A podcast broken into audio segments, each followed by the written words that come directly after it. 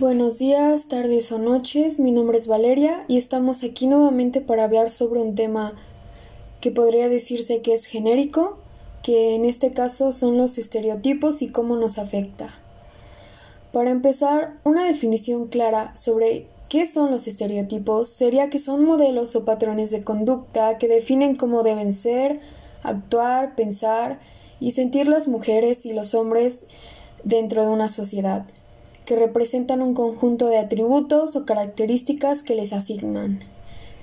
En otras palabras, son las creencias sobre cómo debemos ser y cómo deben comportarse las personas, de manera que a cada género se le, se le reconoce un determinado comportamiento, una forma de ser, una apariencia o vestimenta definida. Aunque los tiempos han cambiado y cada vez más personas dejan de lado estos estereotipos y se concentran más en descubrir quiénes son realmente. Ahora centrémonos en el origen de los roles, que es otro tema a tratar. ¿De dónde provienen exactamente? Pues principalmente radican en la familia, ya que tanto las niñas como los niños aprenden en el hogar a través de lo que les enseñan sus padres sobre cómo deben comportarse. Así que la educación es algo primordial para el desarrollo de nuestra personalidad.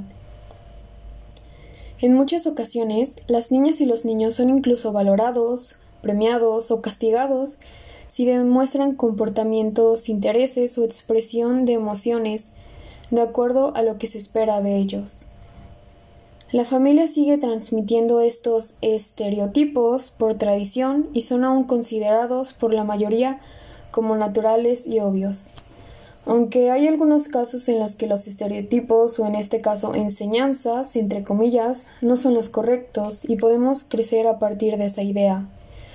Un ejemplo sería que ser homosexual es una aberración cuando no es así.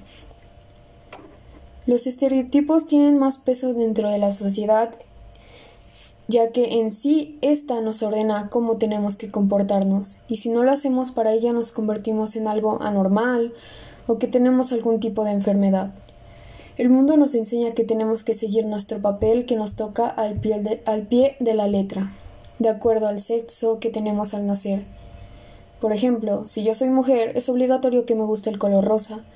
E igualmente en el caso de los niños, si nace niño, le tiene que gustar el color azul obligatoriamente. Algunos estereotipos más populares son que la mujer tiene que ser ama de casa, que son inestables y sumisas con una fuerte dependencia hacia cualquier cosa. Y en los hombres, pues que son fuertes, valientes, y que si lloran no son hombres, entre otras cosas. Solo quiero dejar en claro que nuestra forma de vestir, de pensar y de actuar no define nuestra feminidad o qué tan delicadas somos, ni tampoco define la hombría de los hombres. Que me gusten cosas de chicos, entre comillas, no me hace menos mujer, e igualmente en el caso de los hombres. Mm, por ejemplo, si, uh, si hay un chico que le gusta maquillarse, pues que lo haga. Está en todo su derecho de hacerlo. Pasemos con los roles, que es el siguiente tema. Los roles sociales son definidos como el papel que ejercemos dentro de la sociedad con esto me refiero a que detallan y representan qué actividades o conductas son las esperadas en un entorno social determinado. ¿Cuáles son las tareas que nos tocan de acuerdo a nuestro sexo? Los roles tienen lugar en cualquier grupo y entorno. Una misma persona, dependiendo del contexto en el que se encuentre, puede desempeñar varios roles. Mm, por ejemplo, el hijo favorito de la familia o el gracioso dentro de un grupo de amigos. Sin embargo, como dije anteriormente, cuando se nos establece un papel tenemos que seguirlo adecuadamente, porque si nos salimos de él, es posible que la gente se extrañe, que le parezca raro, ya que, nuestra, ya que nuestro lugar ya está establecido desde la perspectiva de otras personas.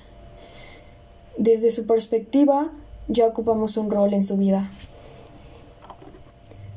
Continuando con la idea de que no debemos salirnos de nuestro papel porque ya está establecido por la sociedad, damos paso a factores que pueden ser un problema y motivo de estrés en los roles.